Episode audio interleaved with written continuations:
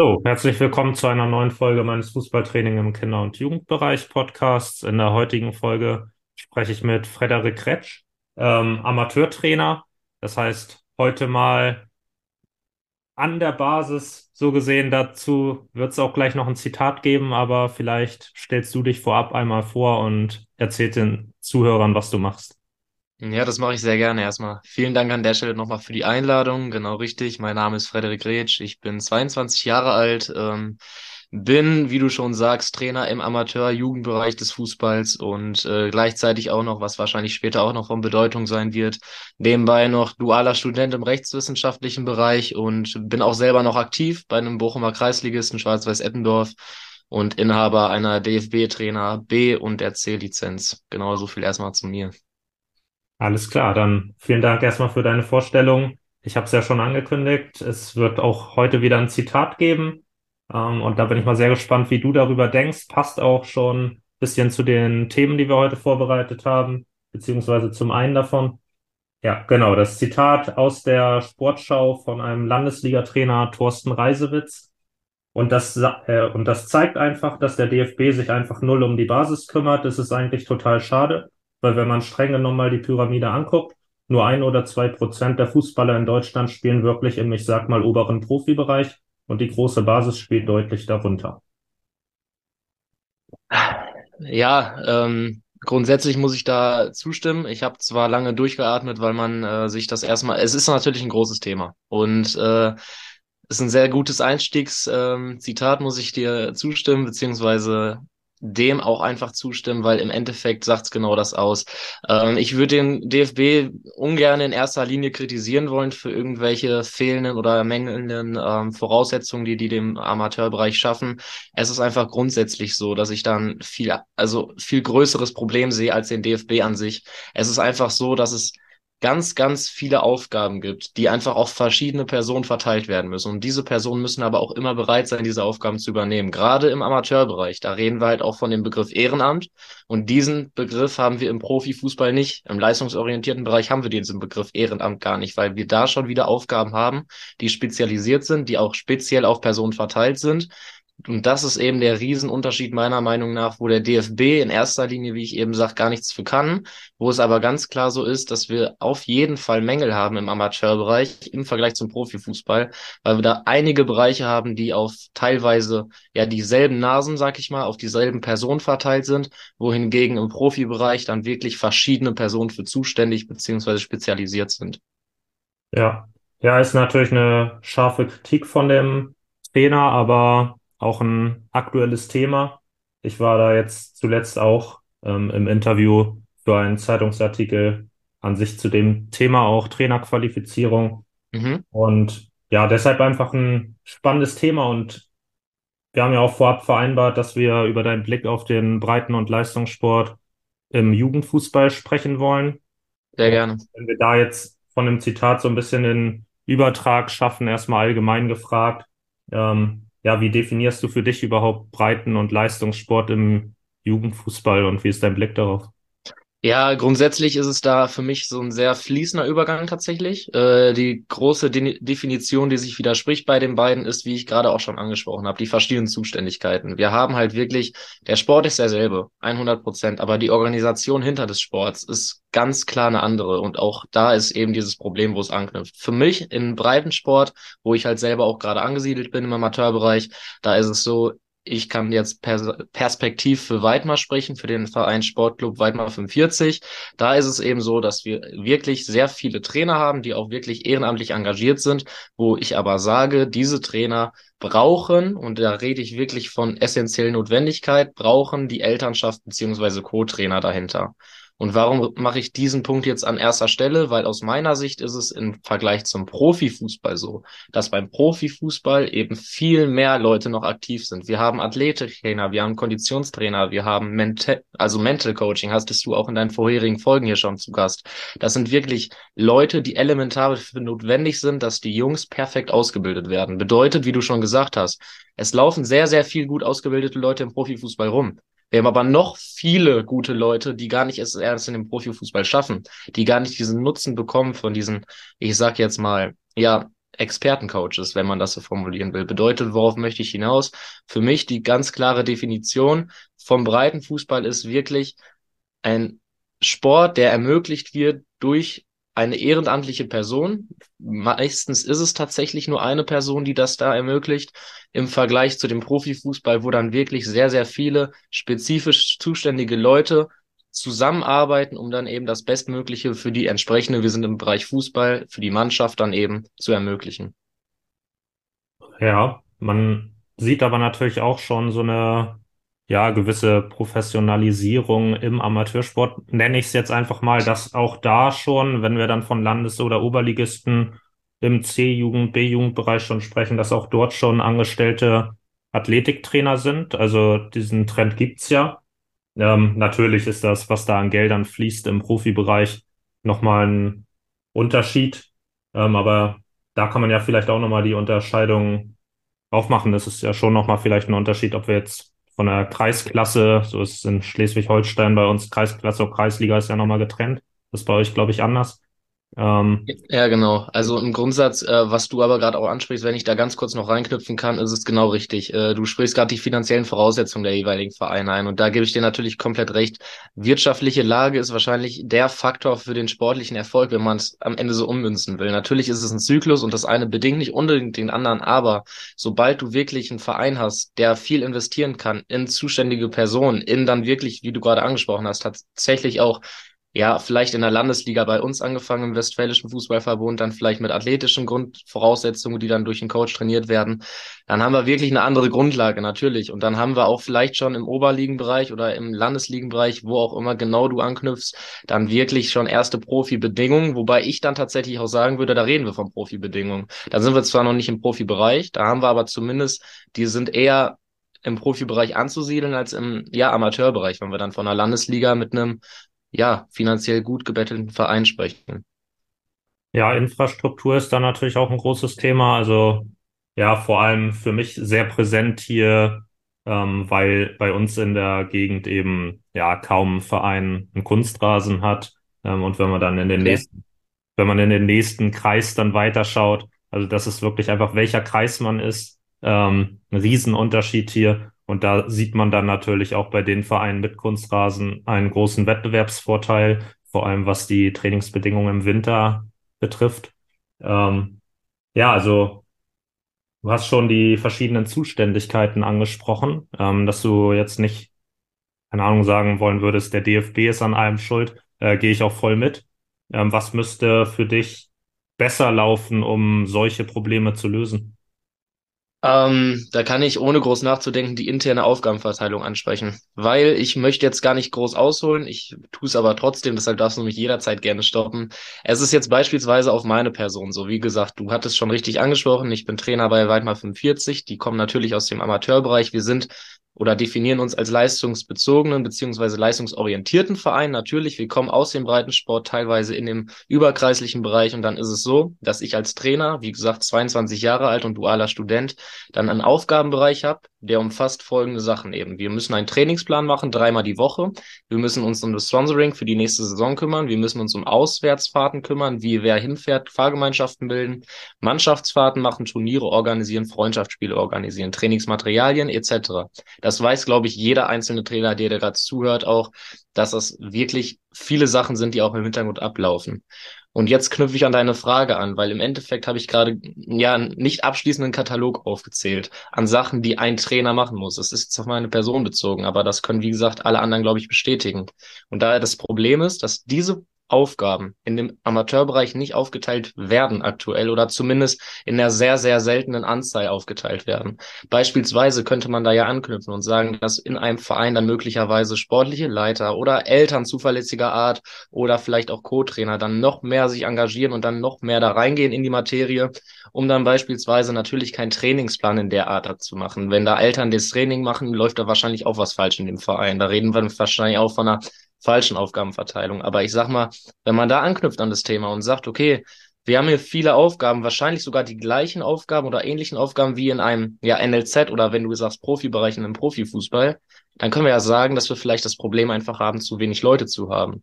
Aber wenn man mal guckt, wer dann immer am Platz steht am Wochenende, kann man da vielleicht auch anknüpfen und sagen, okay, wir haben hier viele Leute, viele vielleicht auch ehrenamtlich motivierte Leute, die helfen würden, die aber einfach nicht angesprochen werden, so dass man einfach mal die Unterstützung von außen versucht wahrzunehmen und dann sagt, das große Aufgabenprofil, was man hat als Jugendtrainer, einfach auf verschiedene Leute versucht umzumünzen, so dass dann nicht einfach eine Person, wie meistens im Amateurfußball notwendig ist, sondern wir dann sagen, okay, wir machen es auf drei, vier verschiedene Leute, die dann helfen bei den Organisation von Bestellungen oder was auch immer dann von weniger sportlicher Relevanz ist.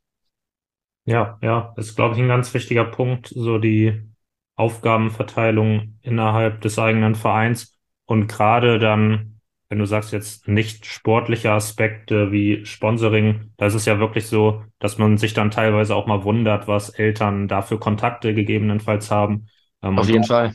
Einfach enorm profitieren kann ich habe mich da letztens auch mit einem Elternteil unterhalten so und dann auch ähm, nicht schlecht geguckt, so ähm, als ich gehört habe, was der alles, ich bin ja für die Jugend bei uns zuständig im Verein ja. und äh, Elternteil aus einer anderen Mannschaft, die ich jetzt nicht selbst trainiere, hat dann erzählt, was er da alles so macht und dann habe ich auch erstmal nicht schlecht geguckt, wovon ich jetzt noch gar nichts groß wusste. Ich wusste, ja. dass er ein bisschen ab und an mal was macht, aber das war dann doch mehr als erwartet. Von daher, glaube ich, ein ganz wichtiger Punkt, ja.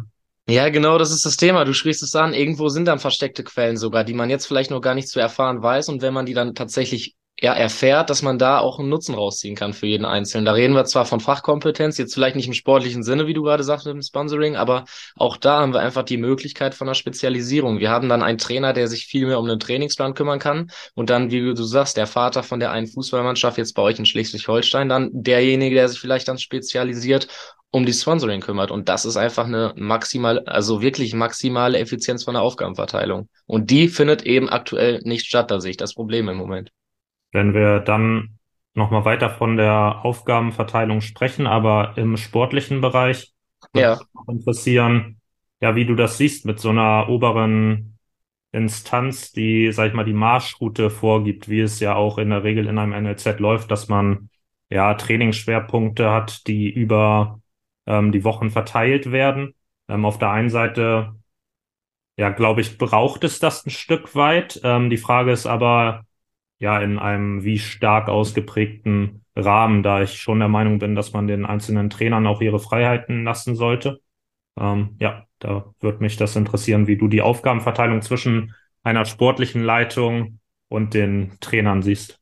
Ja, natürlich ist es immer grundsätzlich wichtig, dass es einen sportlichen Leiter gibt, einfach als klaren ersten sportlichen Ansprechpartner, auch tatsächlich, wenn es sportlich nicht laufen sollte. Ich finde es immer schwierig, dann pauschal über Jugenden hinweg, wir reden jetzt von einer G-Jugend bis zu einer A-Jugend, vielleicht sogar bis ja A1 Altjahrgang, wo es kurz vor den Senioren steht, wenn man dann pauschal von einer Spielphilosophie für den ganzen Verein ausgeht, finde ich es tatsächlich schwierig. Das haben wir bei Weitmar 45 auch. Mit der 45 Power wollen wir auch relativ viel Ballbesitz und die ganzen Phrasen hören. Du hörst schon meine kritische Anmerkung dabei raus. Es ist so, dass ich es schwierig finde, wie gesagt, pauschalisierte Spielphilosophie in Hand zu haben. Du sagst es gerade selber. Aus meiner Sicht sollte jeder Trainer selbst seine Philosophie haben, weil, warum spreche ich das an? Wir haben verschiedene Spieler, die individuell halt auch verschiedene Stärken haben. Wir haben auch keine ganzheitlichen Taktiken, die wir in jedem Verein, in jeder Mannschaft ummünzen können. Natürlich haben wir in der D-Jugend ein Neunerfeld und wir haben in der C-Jugend dann Beginn des Elferfelds. Aber ganz ehrlich, meiner Meinung nach sollte man da auf seine eigene Mannschaft achten. Man sollte natürlich vielleicht auch Prinzipien des Vereins tolerieren, aber nicht in einer taktischen Richtung. Also was ich sagen möchte ist, wenn ich jetzt sehe, wir möchten auf Ballbesitz spielen, dann ist es okay und dann ist es prima, aber wir sollten nicht einen sportlichen Leiter haben, der uns vorschreibt, wenn wir auf ein Elferfeld dann nächstes Jahr gehen, dass wir in einer Dreierkette spielen und mit Außenverteidigern spielen und dann defensiv Fünferkette. Weil das kann ja auch sein, dass ich beispielsweise jetzt einfach nur ganz, ganz konkret und fiktiv wenn ihr jetzt Außenverteidiger haben, die nicht schnell genug sind, um gegen den Ball zu arbeiten und dann mit einer Außenverteidigung spielen, die auf dem Flügel mit einer Dreierkette ist, dann ist es absurd, dass wir sagen, okay, wir müssen hier die Außenflügel benutzen, wenn wir sagen, wir haben keine schnellen Spieler jetzt auf ganz fiktiver Art. Dementsprechend hätte ich jetzt gesagt, sollte man jedem einzelnen Trainer den Freiraum geben, meiner Meinung nach dann wirklich zu sagen, was ist das Beste für seine eigene Mannschaft und wie kann man da den maximalen sportlichen Erfolg rausholen. Natürlich immer in Kommunikation mit dem sportlichen Leiter, aber nicht mit einer ganzheitlichen, pauschalen Taktik für den ganzen Verein. Ja, ja, ich glaube, das ist wichtig, die Unterscheidung da aufzumachen. Ähm, so grundlegende Kernprinzipien finde ich, sind eine gute Sache und gerade in den jüngeren Altersklassen, wo dann auch ähm, Trainer mit weniger Erfahrung vielleicht unterwegs sind, ähm, ist es, glaube ich, dann auch mal gut, ähm, ja, altersgerechte Schwerpunkte vorzugeben und zu sagen, ähm, so das ist jetzt aktuell ähm, mein Ansatz, dass ich sage, ich gebe Trainingsziele vor, so dass ich sage, die sollten in der Altersklasse erreicht werden. Ähm, wie mhm. das, und die sollten auch viel trainiert werden. Aber wie es dann konkret gewichtet wird, ob die jetzt einen zwei Wochen Block machen, ob sie jede Trainingseinheit den Schwerpunkt ändern, ob sie verschiedene Schwerpunkte innerhalb einer Einheit haben, das ist mir an sich egal. Mir ist nur wichtig, dass sie dann die Schwerpunkte, die ich da vorgebe, auf jeden Fall trainieren. Ähm, und wenn sie dann noch weitere Schwerpunkte haben, ähm, solange da nicht komplett abgefahrene Sachen wie, was weiß ich, Standardtraining in der F-Jugend groß ausgeprägt machen. Kopfballtraining ähm, bei den Minikickern kommt auch mal sehr gut an. Genau, dann ähm, ist mir das eigentlich egal an sich. Ja, wenn ich da mal die Frage kurz an dich knüpfen kann, direkt an der Stelle, wie viele verschiedene taktische Elemente hast du denn im Laufe einer Saison? Weil du sprichst gerade verschiedene Schwerpunkte an, die du dann auch mal in so ein Training involvieren willst, über eine Saison hinweg, weil da kann ich auch dann, wenn du gleich mich fragen willst, auch eine Antwort drauf geben. Aber wie viele Schwerpunkte verschiedener Art hast du bei dir in so einem Training dann drin? In, innerhalb einer Trainingseinheit nee. bei mir jetzt? Nee, innerhalb einer Saison an also, verschiedenen Schwerpunkten. Okay. Ja, ähm, ich kann jetzt gar keine feste Zahl sagen, aber ich habe es halt wirklich stark runtergebrochen. Also diese ganzen einzelnen Techniken zum Beispiel habe ich gar nicht drin, mhm. weil die ja für mich ein Mittel zum Zweck sind. Ich habe dann so Schwerpunkte im Grundlagenbereich vor allem, wie das Eins gegen Eins und das Zwei gegen Eins zum Beispiel spielt eine enorm große Rolle. Und dann habe ich da vielleicht, lass es sechs, sieben Schwerpunkte maximal sein, ähm, dass ich sage, das sollte auf jeden Fall trainiert werden. Ähm, und dann ergänzt da gerne noch irgendwas, wenn ihr meint, das ist in eurer Mannschaft wichtig. Ähm, genau, aber das, das war's dann auch, dass ich mich wirklich auf das Wesentliche konzentriere, weil ich bei alten Periodisierungen von uns auch gesehen habe, okay, dann hast du da zig Schwerpunkte und machst das eine, hast, siehst da dann gerade Erfolge, bis das dann wieder dran ist, dauert es ewig und dann ist gefühlt nichts mehr davon da. Mhm. Glaube ich halt wirklich mehr so, ja, weniger in diesen einzelnen Techniken denken, und mehr in Spielsituationen, eins gegen eins, ein zwei gegen eins, ja, ein Umschaltmoment, solche Situationen einfach. Ja, finde ich ein spannender Ansatz, weil du sprichst ja gerade auch das Thema Periodisierung an. Ne? Das ist bei mir genau, bei wahrscheinlich jedem, der hier gerade auch zuhört, ein sehr, sehr wichtiges Stichwort im Bereich des Trainingsaufbaus und Trainingplanung. Und da wollte ich mal ganz kurz anknüpfen, auch bei mir, um meine Antwort kurz auf die Frage zu geben, weil bei mir sind es ganz klar vier Schwerpunkte. Warum kann ich das so benennen? Weil ich auch im Rahmen von der B-Lizenz-Ausbildung auch mitgenommen habe, dass man am besten so eine Saison ja auch in einem Quartal betrachten könnte. Wir haben ja vier Quartale in einer Saison und da haben wir beispielsweise, ich habe jetzt eine U12 aktuell, das ist ein 211er Jahrgang im Jahr 2023 und da haben wir eben äh, vier verschiedene Quartale gehabt und da ist es halt wirklich von einer hohen Bedeutung bei uns gewesen, dass wir dieses erste Quartal, also die Findungsphase der Saison sozusagen, erstmal das Thema Diagonalbälle haben. Das Mama-Prinzip kennst du bestimmt auch mal vom Hören, also dieses Mitte-Außen, Mitte-Außen, Mama. Ähm, da haben wir eben das als Taktik gehabt, dass wir eben über die Diagonalbälle spielen wollen und das natürlich dann auch mit verschiedenen Spielformen drin. Und da kommen wir bestimmt aber auch später zu, setzt ja generell so eine Taktik auch funktionierende Technik voraus. Das bedeutet ja auch, dass wir in so einem Quartal dann nicht nur immer lange Bälle püllen wollen über Diagonalseiten, sondern dann natürlich auch trainingstechnische Voraussetzungen im Technikbereich ja, voraussetzen beziehungsweise bilden wollen. Da haben wir als zweites Quartal dann gehabt. Das war zum Winter hin äh, Thema Gegenpressing. Das ist halt dann vor allem auch die Arbeit gegen den Ball, dass man da auch wirklich ganzheitlich anläuft auf dem Kommando, dass jeder Junge genau weiß, wo er zu laufen hat. Dass wir in einem dritten Quartal eben, wie gesagt, in einem U12er Bereich äh, das Spiel über den Dritten haben das für dich wahrscheinlich auch ein elementar wichtiger Begriff einfach ist beim Spiel mit dem Ball, dass wir die Dreiecksbildung, das ist ja das äh, Kneipenstichwort schlechthin, sag ich mal, da kennt ja jeder seine Meinung zu, dass man da Dreiecke suchen muss auf dem Spielfeld. Da haben wir halt auch dann Themen wie Hinterlaufen und Spielklatschkombination in die Tiefe drin gehabt. Und aktuell sind wir da eben im Bereich äh, vom vierten Quartal und da ist eben die Entscheidungsfindung unter Druck für die Jungs relevant, dass man also A, mutig ist, in einer 1 gegen 1 Situation zum Beispiel, was schnell versucht zu lösen. Das muss nicht immer ein Dribbling sein, So wie hast du bestimmt jetzt auch mitbekommen von Hermann Gerland die Aussage, die er A jetzt auch im Doppelpass, aber auch in diesem Video mit Hannes Wolf zusammen getätigt hat, dass die Jungs sehr, sehr viel Zeit am Ball brauchen und dribbeln müssen. Aber da tatsächlich dann auch nochmal diese Überleitung zu den anderen Quartalen, die man benutzt, zum Beispiel im dritten, wo wir eben das Spiel über den dritten haben, das kann man ja auch in einer 1 gegen, 1 gegen 1 Situation lösen, dass man da eben über einen parallelen Spieler dann über die Diagonale dann eine Lösung findet. Das haben wir also in der U12 aktuell. Wir werden nächstes Jahr Bezirksliga spielen in der U13 einfach als Lösung da aktuell um den Jungs so ein bisschen ein paar Lösungsmöglichkeiten im jungen Alter auf den Weg zu geben, weil, das weißt du bestimmt auch, Tjalf, U12 ist das goldene Lernalter, sagt mir auch gerne beim DFB so. Ja, ja, auf jeden Fall sehr spannend, ähm, in einem Quartal zu denken. Äh, da würde ich dich mal fragen, wie du das so wahrnimmst in der Praxis. Also mein erster Impuls wäre jetzt zu überlegen, ist das ein bisschen lang in der Altersklasse an so einem Schwerpunkt, ein Quartal zu arbeiten?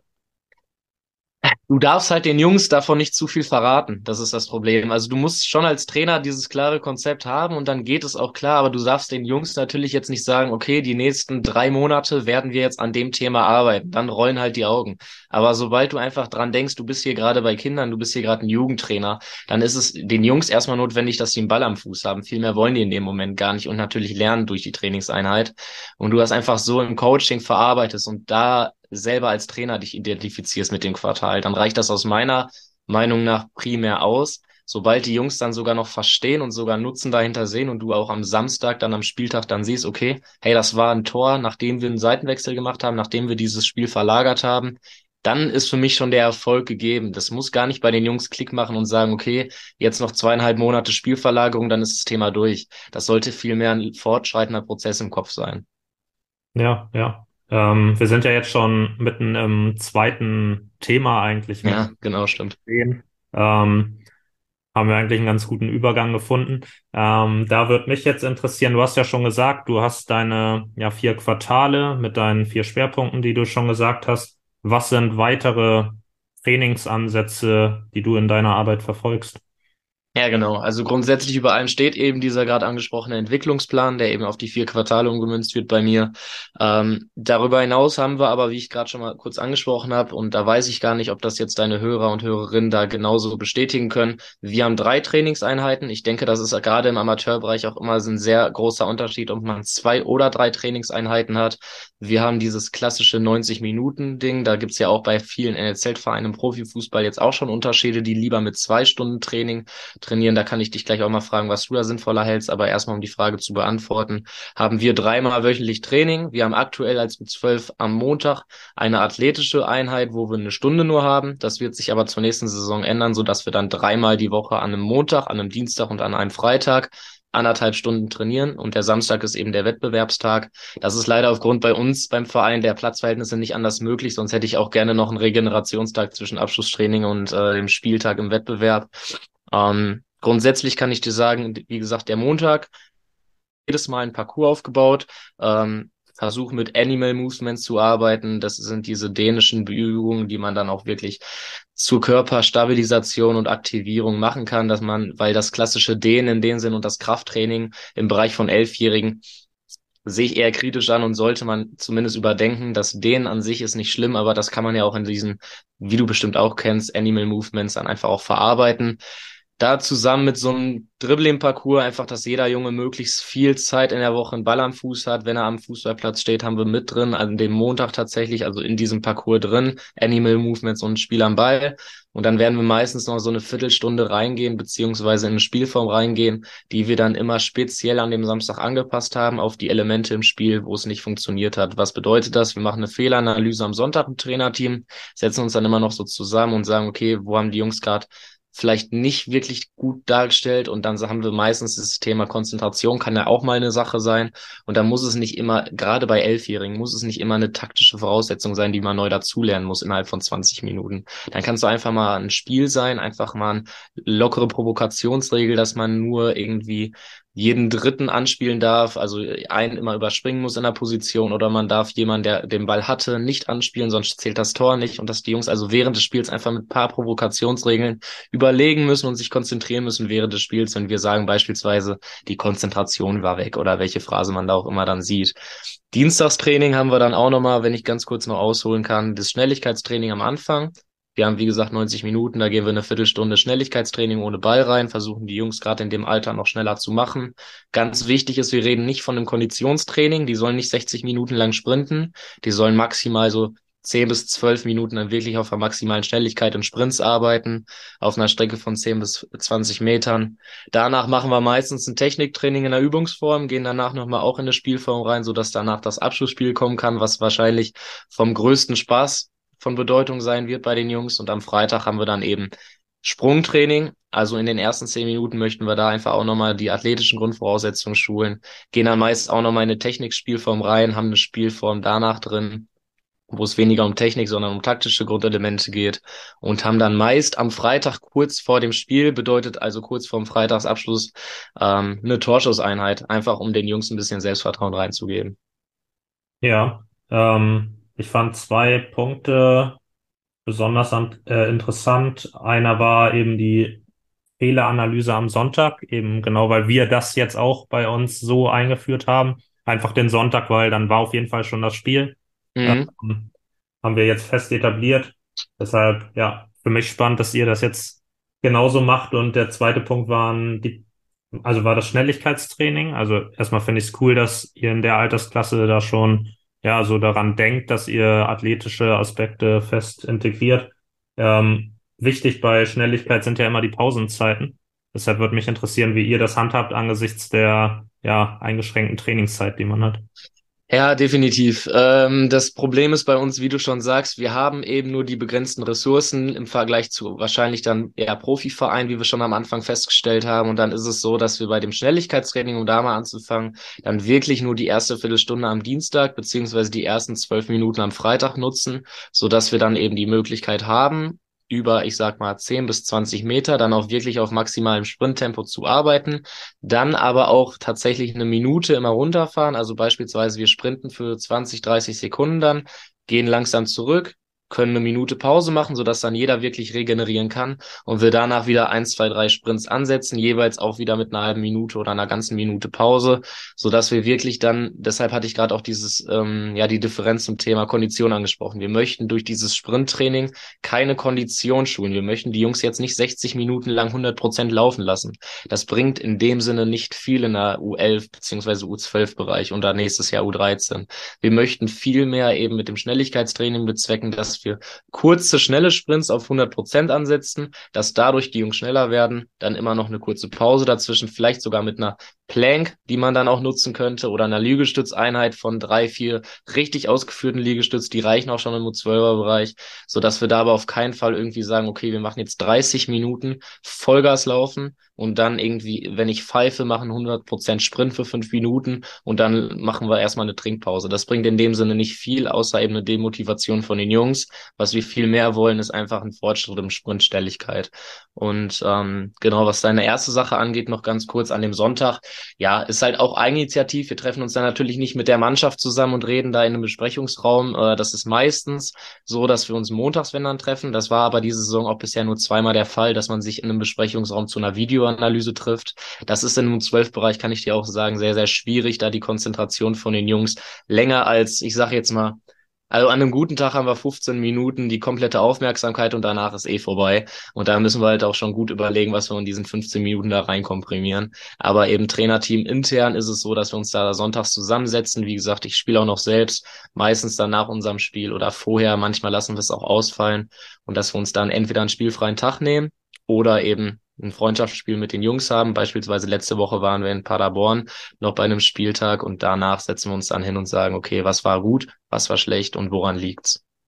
Ja, ja, gerade das, was du mit der Konzentration ansprichst, kann ich aus meiner Erfahrung genauso bestätigen. Ähm, da ist es, haben wir jetzt so im Trainerstab besprochen, unser Ansatz, sowas machen wir in dem Sinne gar nicht mehr, dass wir, wenn wir inhaltlich arbeiten wollen, uns da mit der kompletten Mannschaft zusammensetzen, haben wir komplett gestrichen, okay. weil die reinste Katastrophe ist. Wir haben gesagt, inhaltliche Sachen ähm, dann eher in kleineren Gruppen ähm, und dann auch ein bisschen ja spezifischer, ne? dass wir dann wirklich die, die da sitzen, alles, was wir besprechen, ist dann wirklich spezifisch für die auch von Relevanz, weil wenn du im großen Kreis da sitzt, dann hast du ja auch Aspekte, die sind jetzt ja für die Innenverteidiger vielleicht wichtiger als für den Stürmer.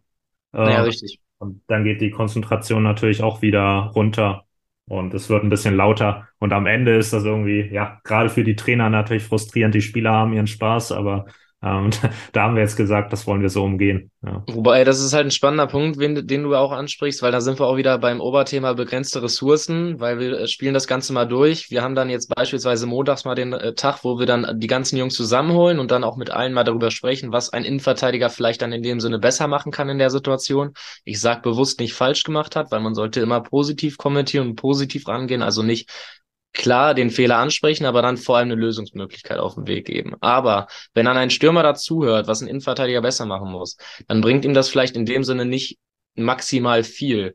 Aber wie du sagst, dann könntest du ein Individualcoaching machen, dann dem Innenverteidiger selbst sagen, okay, mach doch mal das und das nächste Mal besser statt die und die Bewegung. Und dann nach gehst du zum Stürmer und sagst, okay, du könntest aber daran arbeiten. Da reden wir aber auch von einem viel höheren Zeitaufwand, wo wir wieder beim Thema sind. Dann hast du den Trainingsplan, den du dann persönlich machen musst, dann hast du wieder die Spielvorbereitung und dann hast du noch dazu Individualcoaching, was du ja gar nicht in deinem Trainingsplan mit drin hast, sondern was du noch außenrum gestalten musst. Und wenn wir dann bei einer Kadergröße von 16 Jungs plus zwei Torhüter sind, dann ist es halt auch irgendwann wieder sehr, sehr viel Zeit, was du im Einzelcoaching, was gar nicht mit in diesem Trainingsplan drin ist, verbringst, wenn du weißt, wo ich da hinaus will, ne? Mit dem Thema begrenzte Ressourcen, in dem Fall die Zeit. Ja, gebe ich dir vollkommen recht. Da haben wir natürlich auch, deshalb handhaben wir es so, dass es jetzt keine Schablone, die man irgendwie ja in jeder Mannschaft anwenden kann. Wir haben halt eine gewisse Luxussituation mit äh, vier Trainern, wovon auch drei lizenziert sind. Ähm, dann kann man da in kleineren Gruppen am selben Tag mit allen was machen. Ähm, ja. Das ist möglich. Klar, wenn du jetzt alleine bist als Trainer, dann hast du wahrscheinlich ganz andere Sorgen. Gut, wir haben jetzt zum Glück auch ein Trainerteam, was dreiköpfig ist. Das ist auch wichtig, wo wir halt einen klaren Torwartzuständigen haben und dann eben noch einen Co-Trainer, der mir dann auch hilft. Wobei ich auch da sagen muss, meistens ist es dann tatsächlich so, wenn im, Individual, im Individualcoaching ja geredet werden soll, dann ist es für mich schon wichtig, dass entweder A, alle drei sogar da sind, weil alle drei eine Spielbeobachtung haben, oder wenn du sagst, zumindest sind dann zwei Leute im Trainingsbetrieb und der eine redet, ist es natürlich ein Ansatz, den man verfolgen kann. Aber dann ist es auch meiner Meinung nach schwierig, das wirklich jedem gleichwertig zu geben, dass nicht, nicht auch ein Junge, und dann sind wir auch wieder beim Thema Gleichberechtigung, dass dann nicht jemand sagt, hör mal, du redest viel mehr mit dem, warum bin ich dir weniger wichtig? Da muss es ja auch aufpassen, gerade in einem Jugendbereich, in einem Kinderbereich, dass die Jungs untereinander den Spaß auch beibehalten, dass du nicht siehst, okay, wir haben zwar vier Trainer, aber irgendwie der Sch Trainer schaltet sich immer aus und redet immer nur mit Spieler X. Warum bin ich Spieler A gar nicht mehr wichtig? Oder das ist halt auch wichtig, dass wir da psychologisch auch nochmal reingehen und sagen, klar ist, Individualcoaching, meiner Meinung nach, ist jetzt auch eine These, aber ich glaube, da stimmst du zu, vielleicht sogar besser als eine ganzheitliche Ansprache, gerade was Tipps und Verbesserungen angeht. Aber es ist wichtig, dass wir da trotzdem die ganze Mannschaft im Auge behalten und da nicht irgendwie eine Demotivation von Einzelnen, die dann vielleicht weniger Feedback bekommen, erzeugen. Ja, man muss da auch, glaube ich, nochmal unterscheiden. Also was ich meinte, hat sich jetzt nicht auf den regulären Trainingsbetrieb, sage ich mal, bezogen, okay. sondern wir hatten immer ja, Mannschaftsabende haben wir es genannt. Dann hatten wir jetzt ähm, zuletzt das kombiniert, dass wir einmal, ähm, ich sag mal, eine psychologische Vorbereitung auf den anstehenden Gegner. Das Spiel ist ausgefallen, aber da gab es auf jeden Fall aufgrund des Hinspiels Dinge zu besprechen, sagen wir mal so. Und ähm, dann auch nochmal, ähm, ja, mit unserem Plan für die Zukunft sind wir da so ein bisschen drauf eingegangen. Und wir hatten auch Mannschaftsabende, wo wir taktische Sachen besprochen haben.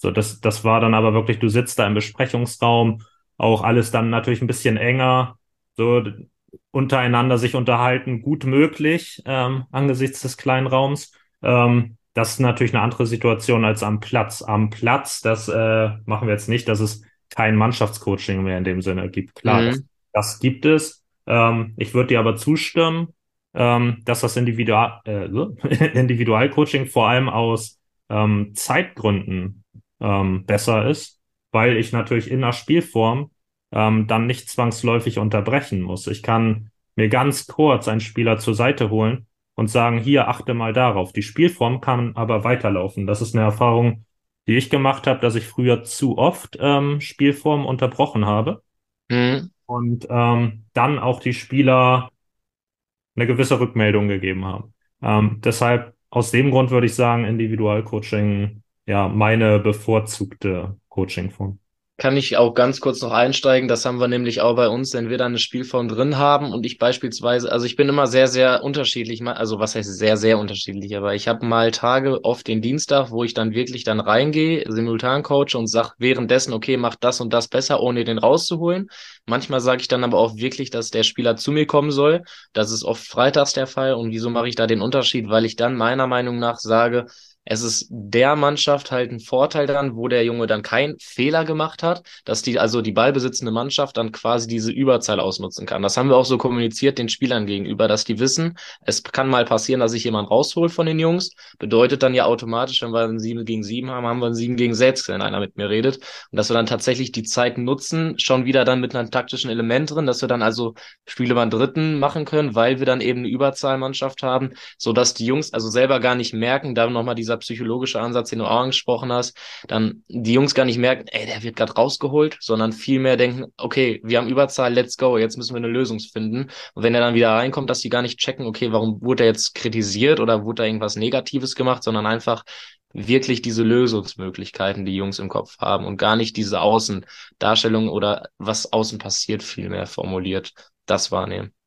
Ja, ich, ich würde gerne noch mal einmal äh, zurückgehen. Wir hatten über das Schnelligkeitstraining gesprochen, Ja. du hast dann von Pausenzeiten von 30 bis 60 Sekunden gesprochen, ähm, einer Sprintdistanz von 10 bis 20 Metern hattest du, glaube ich, ja. Genau, aber also 20 sind auch schon maximal, ne? Also oft sind es auch dann 10 bis 12 und 20 dann wirklich so als Schlusssprint, ja. Ja, ja, also wa was ich da nur noch mal anmerken wollte, ich glaube, man muss da halt echt aufpassen, gerade so, ich beschäftige mich mit dem Thema recht viel und ähm, ich finde es immer wichtig, die Pausenzeiten sollten halt wirklich Pausenzeiten sein. Ich glaube, sowas wie ein Plank ist dann schon, weil du natürlich auch das zentrale Nervensystem belastest, ähm, ja, glaube ich schon zu viel tatsächlich. Ja, Ja, man hat ja 30 bis, also 30 Sekunden für 10 Meter Sprintstrecke ist ja eigentlich schon eine Pausenzeit, ähm, wo wir dann von submaximalen Sprints sprechen. ja, genau, richtig. Deshalb, Ja. ja, das ist halt so, ich finde halt den Ansatz gut, ähm, und ich finde es auch irgendwie lobenswert, dass man die Pausenzeiten irgendwie füllen möchte. Ich, ich glaube aber, dass das echt total schwierig ist und da würde mich mal deine Meinung interessieren. Also ich glaube, dass man Sprinttraining ähm, primär zusätzlich als Spieler zum eigentlichen Mannschaftstraining machen muss. Ich bin inzwischen durch die Podcast-Folge mit Lasse Borg, Athletiktrainer bei Holstein Kiel, ähm, dazu übergegangen, dass ich das Athletiktraining aktuell vor allem dafür nutze, so eine gewisse Affinität ähm, für das Thema erstmal herzustellen, dass die dem Ganzen offen gegenüberstehen und das nicht immer zwangsläufig ähm, perfekt für das Trainingsziel ist, dass sie nicht zwangsläufig durch die Einheit dann schneller werden müssen, einfach weil die Anzahl an Sprints vielleicht auch noch dann recht gering ist, einfach aus Zeitgründen, dass wir nicht so viele Sprints machen, ähm, dass ich das eher in Wettbewerbsform verpacke, dass sie erstmal merken, ja, okay, das, das macht eigentlich Spaß. Ähm, was Holstein auch als Ansatz im NLZ hat, ist halt, ähm, dass sie zum Beispiel sowas wie Liegestützen etc. gar nicht als Strafe benutzen, sondern ganz klar als Belohnung. Das war für mich, als ich da hospitiert habe, auch erstmal lustig zu sehen, ähm, als dann der Trainer anfing mit hier und die Gewinnermannschaft macht jetzt pro Punkt Differenz ähm, zehn Wiederholungen ähm, ja von einer beliebigen Übung. So drei Punkte Differenz. Ja, 30. stark. Also das, das war für mich erstmal interessant zu sehen, auch vor allem, weil dann ein Spieler zum Probetraining da war, ähm, der Ja. natürlich da aus seinem Breitensportverein kam, das so noch nicht kannte, auch generell Kraftübungen anscheinend nicht so und da so erstmal stand so, äh, welche Übung mache ich jetzt? Und der Trainer dann sagt, ja, völlig egal, kannst Liegestützen machen, Kniebeugen, irgendeine Übung, die dich jetzt Mhm. besser macht als ähm, die Spieler, die das jetzt nicht machen dürfen. Äh, Das, das war halt einfach so fremd für mich. Ähm, aber ja, ne, ein cooler Ansatz. Also ich glaube, dieses Affinität herstellen ist, sollte erstmal gerade in den jüngeren Altersklassen ähm, das Hauptziel des Athletiktrainings sein. Ja, äh, ganz klar kann ich dir da nur zustimmen, äh, 100 Prozent. Äh, aber warum ist es so wichtig? Weil das eben gerade im Profibereich gemacht wird. Also du sprichst gerade selber auch Kiel an, das ist ein NLZ-Bereich, das ist ein Profibereich, die das machen. Und entsprechend sage ich, bin ich erstmal froh darüber, dass du auch gesehen hast, dass wir das in unserem Training mit einbauen, weil im Endeffekt ist es alles andere als selbstverständlich, dass die Jungs im Breitensport eine athletische äh, oder einen athletischen Teilbereich im Mannschaftstraining mit drin haben. Du sprichst zwar gerade an, auch nach deinem vorherigen Podcast-Gespräch auch, ob das überhaupt sinnvoll ist, ob die Affinität nicht viel mehr trainiert werden sollte und dass alles darüber hinaus zusätzlich zum Mannschaftstraining gemacht werden sollte, eigeninitiativ.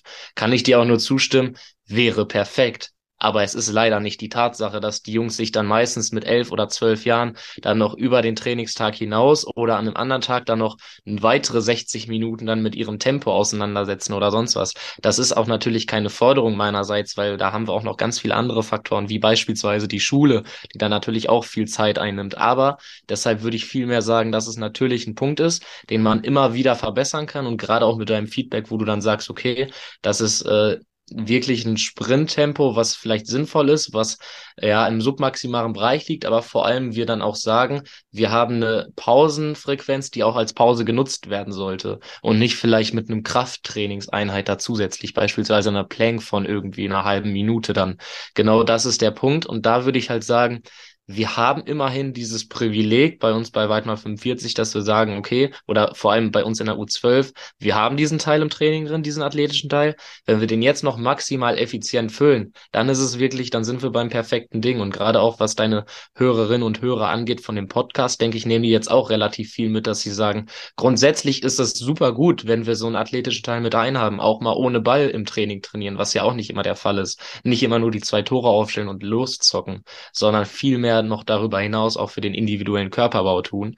Und dass wir dann auch eine, eine Mischung finden zwischen der grundsätzlichen Bereitschaft, das im Training aufzunehmen und das dann stetig zu optimieren und dann auch wirklich weiter Verbesserungen reinfinden und nicht immer nur das gleiche aufbauen, sondern dann sagen, okay, dann nehmen wir vielleicht jetzt mal die Pausenzeiten komplett wahr. Dann nehmen wir vielleicht sogar jetzt noch eine längere Sprintdistanz wahr und verlängern die Pausenzeit, um da auch nochmal eine Variation von der Sprintlänge zu finden. Dass wir da, also was will ich sagen, immer weiter variieren und nie immer nur das Gleiche machen, sondern einfach wirklich das Privileg nutzen, dass wir das überhaupt im Training haben und darüber hinaus das immer noch weiter mit Innovation füllen. Ja, ja, also es ist auf jeden Fall besser, das zu machen, als es nicht zu machen. Und Voll. dann, allein dadurch, dass man es tut, ähm, sensibilisiert man ja auch schon für das Thema. Und du hast es angesprochen, wie realistisch ist es, dass dann alle Spieler da zusätzlich noch äh, in ihrer Freizeit was machen? Wahrscheinlich nicht so realistisch. Aber selbst wenn es dann einzelne Spieler tun und du die dann dadurch auch nochmal zusätzlich weitergebracht hast, dass du auf das Thema aufmerksam gemacht hast, ist das, ja, glaube ich, ein großer Mehrwert. Und die anderen holst du halt in dem Mannschaftstraining ab, mit einem vielleicht aufgrund der Zeit, die man hat, ähm, nicht 100% optimalen Training, aber wenn man da durchzieht, das über einen längeren Zeitraum macht, ähm, dann man wundert sich, ähm, wie der Körper sich anpassen kann. Ähm, ja, holt man auf jeden Fall deutlich mehr raus, als wenn man es jetzt komplett weglassen würde, weil man sagt, wissenschaftlich macht das so nicht 100% Sinn. Ja, stimme ich dir voll zu. Du sprich, äh, vielleicht auch der letzte Punkt von mir noch dazu, was ich noch sagen will, ist ganz klar, du sprichst gerade an. Es ist schwierig, da die ganzen Jungs im Kollektiv dazu bewegen, in der Freizeit dann noch zusätzlich was zu machen. Aber gerade wenn es einer macht oder wenn es Vereinzelte machen und dadurch dann auch besser werden, dann denke ich, ist auch vor allem der Grundstein für uns als Trainer gelegt, weil was ja das Elementare für jeden Jugendtrainer sein sollte, und das stimmen wir, glaube ich, wahrscheinlich alle, die hier zuhören und wahrscheinlich du auch zu, dass die Entwicklung unserer Spieler, das das ja an primärer Stelle sein sollte, an primärer Priorität. Bedeutet, da haben wir zwar das Ziel, den sportlichen Erfolg wahrzunehmen und die Mannschaft immer stetig zu verbessern. Aber sobald wir merken, wir haben individuellen Fortschritt bei den Spielern, den wir feststellen können, dann ist es, glaube ich, das Ziel, was wir erreichen wollen. Ja, das ist eine total spannende Unterscheidung, die du jetzt aufmachst, die ja auch ja viel diskutiert wird, ähm, ja. auch schon in meinem Podcast in vorherigen Folgen Thema war. Peter Hüballer hat sich ja ein bisschen kritisch dazu geäußert, dass er gesagt hat, dies ergebnisorientiert, ähm, ausbildungsorientiert, so, ähm, ja, ist das wirklich so? Kann man das wirklich so unterscheiden?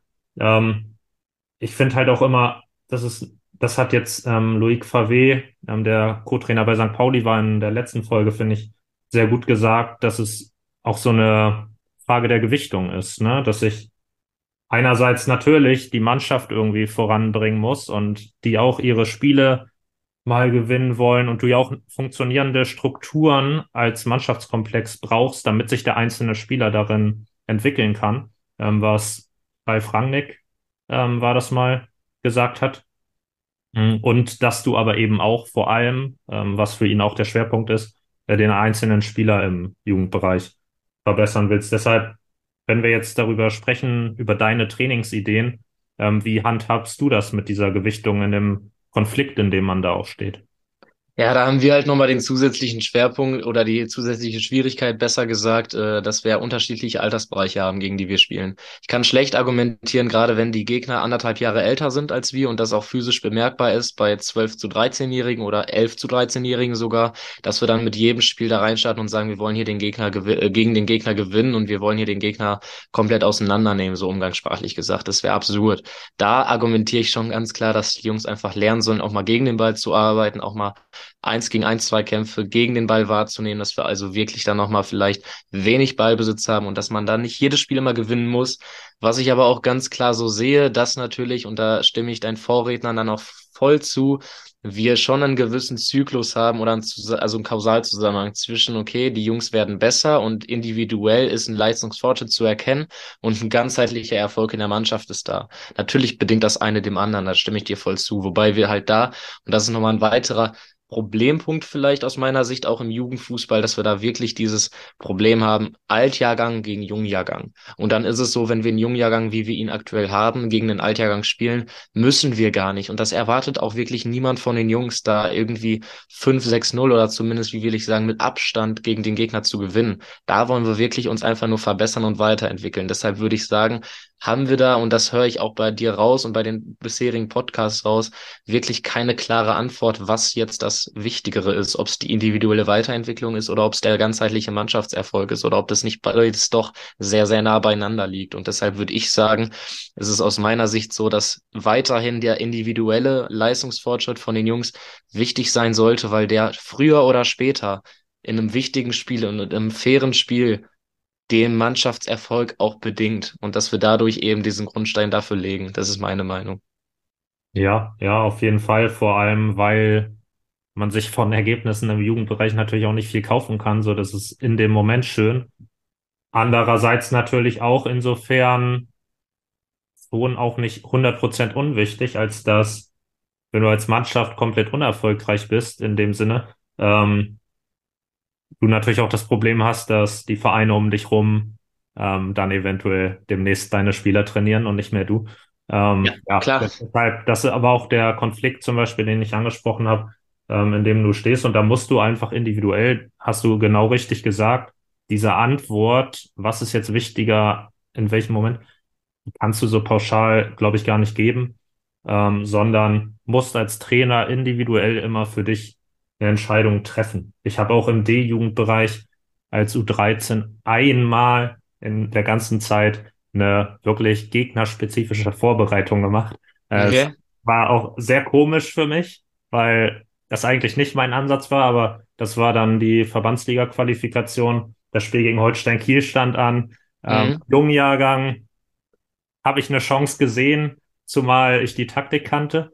Ähm, ja, und dann haben wir das einmal gemacht, weil mir in dem Moment einfach wichtiger war, dass wir uns qualifizieren, damit wir dann auf diesem Niveau spielen. Also könnte ich jetzt sagen, auch aus einem Ausbildungsgedanke heraus ähm, Gegnervorbereitung gemacht, weil ich dann diese Spielklasse wirklich spielen wollte, damit ich die auf dem Niveau dann auch ähm, ja fördern und fordern kann. Die Frage ist, die sich jetzt alle stellen, erfolgreich oder nicht? Habt ihr gewonnen gegen Kiel oder nicht? Es war ein guter Sieg sage ich mal. Wir haben tatsächlich gewonnen und der Matchplan ging auf. Äh, in Holsteinkreisen, mit den Leuten äh, bin ich ja auch ganz gut, ähm, haben die das mit einem Schmunzeln ähm, wahrgenommen, sagen wir mal so, und haben mir dann das ein oder andere Mal den Begriff ähm, erfolgsorientiert entgegengebracht. das war auf jeden Fall sehr lustig. Ähm, ja, am Ende einfach schön auf dem Niveau zu spielen, aber sollte natürlich nicht der eigentlicher Ansatz sein, dass man da jetzt eine spezifische Gegnervorbereitung macht. Ja, also voll recht, ja, stimme ich zu. Ja, ähm, wir haben ja viel über deine Ansätze gesprochen, zu Beginn auch ähm, über den Breiten- und Leistungssport im Jugendfußball. Ähm, ich fand es auf jeden Fall total spannend. Am Ende einer jeden Folge kommt ja noch die Abschlussfrage ähm, nach den Top 3 Tipps für Kinder- und Jugendtrainer. Ähm, ja, to total spannend jetzt für mich, was da als Antwort kommt. Und genau, schieß einfach los mit deinen drei Tipps. Ja, kann ich gerne machen. Äh, den ersten Tipp, den ich ganz gerne äh, loswerden würde, ist halt das, was wir relativ am Anfang des Podcasts gesagt haben. Und das ist einfach jetzt als einen Satz formuliert, nutzt das Umfeld zur besseren Organisationsfähigkeit. Was meine ich damit ganz kurz? Es ist wirklich so, dass man entlastet werden kann als Trainer. Wir haben ein mehrköpfiges Team, ich dreiköpfig, du hattest jetzt von einem vierköpfigen Team gesprochen und es ist so, dass wir auch jeweils zuverlässige Eltern in der Elternschaft drin haben. Und wenn man da wirklich mal clever kommunizieren und offen redet miteinander, kann man das wirklich zu einer guten Organisationsfähigkeit nutzen, dass wir dann wirklich Teile, wie du gesagt hast, des Sponsorings abgeben können, aber eben auch Turniere oder Mannschaftsabende dann nicht immer nur Trainersache sein müssen. Ähm, das ist für mich einfach auch ganz wichtig, so als Thema für die anderen Trainer und Trainerinnen dann abzugeben, dass man auch zum Thema Organisation vielleicht auch mal ein bisschen aufgibt an Aufgaben. Ähm, genau, zum zweiten Tipp an alle kann ich sehr gerne sagen, ähm, kommuniziert positiv. Ich glaube, meine Jungs verdrehen jetzt schon die Augen, wenn ich vom Thema Positivität rede, weil ich das sehr, sehr gerne benutze, auch im laufenden Spiel. Ich möchte nämlich grundsätzlich sehr oft positive Kommunikation haben und vor allem gerade an die Trainer und Trainerinnen, lasst den Stress niemals den Kindern aus. Also dieser Stress, den ich oben beim ersten Tipp erwähnt habe, niemals den Kindern die Schuld geben. Beispielsweise, wenn du so in der Halbzeit bist und dann ansprichst, Leute, ist das euer Ernst? Ihr trifft das Tor nicht einmal, seid ihr blind? Ihr müsst so einmal das Tor treffen können. Was ist denn hier los? Ich glaube, du schmunzelst schon. Das ist, lä also lächerlich will ich nicht sagen, aber das ist zumindest eine Coaching-Art, die kann ich persönlich nicht nachvollziehen. Da sollte man viel mehr eher dran gehen. Also möglichst weg von diesem Destruktiven, weil da war kein Lösungsvorschlag hinter und das ist wirklich einfach nur demotivierend und sinkt die Motivation. Und viel mehr ähm, sollte man dann eher in der Halbzeit rübergehen mit sauber Jungs, gutes Auftreten bis jetzt, wir verlagern gut. Jetzt kommen wir echt oft ins letzte Drittel, aber irgendwie fehlt der Abschluss. Versucht's noch öfter, bleibt dran und belohnt euch irgendwie positiv und eben motivationssteigernd reden. Was ich damit sagen will, versucht den Stress nicht bei den Jungs rauszulassen, sondern versucht den Kindern gerecht immer aufzutreten und positiv zu agieren. Und mein letzter Punkt und vielleicht auch das Wichtigste, und deshalb bin ich ganz froh, dass ich da jetzt nochmal meinen letzten Punkt hier als Schlusswort nutzen kann, ist, ähm, bedenkt, dass wir über einen Jugend- und Kinderfußball reden. Wir haben jetzt zwar sehr, sehr viel Konzept und auch leistungsbezogenes Konzept gerade besprochen, was wir dann alles für Hintergedanken haben, aber das Allerwichtigste ist dann doch, habt Spaß und Humor mit den Kindern und bringt den Jungs Spaß bei, auch im Kontakt mit dem Fußball. Das ist das Wichtigste. Natürlich ist die Leistung an erster Stelle, aber ganz ehrlich, meiner Meinung nach kommt ein Spieler erst auf seinen 100 Prozent Leistung, was dann viele ja sehen wollen, wenn er sich erst richtig wohlfühlt. Und das geht nur mit einer Prise Humor und Spaß dabei. Und das ist für mich von oberster Bedeutung. Ja, ja, drei coole Tipps auf jeden Fall. Ich finde den ersten halt auch echt super, einfach weil er bisher noch nicht kam und er, zumindest kann ich mich jetzt nicht dran erinnern, ich hoffe, ich sage nichts Falsches, aber nicht, ähm, ja, und einfach total hilfreich ist. Ähm, und klar, der Punkt, ähm, der dritte, einfach bedenken, wo man überhaupt gerade tätig ist, ähm, glaube ich, ganz wichtig, dass man da nicht übers Ziel hinausschießt. Ähm, ja, ich gehe stark davon aus, dass das eine Folge war, ähm, in der die Hörer ähm, was mitnehmen konnten. Ähm, hatte viel Spaß, war ein spannender Austausch für mich. Danke, dass du heute da warst und wir hören uns beim nächsten Mal.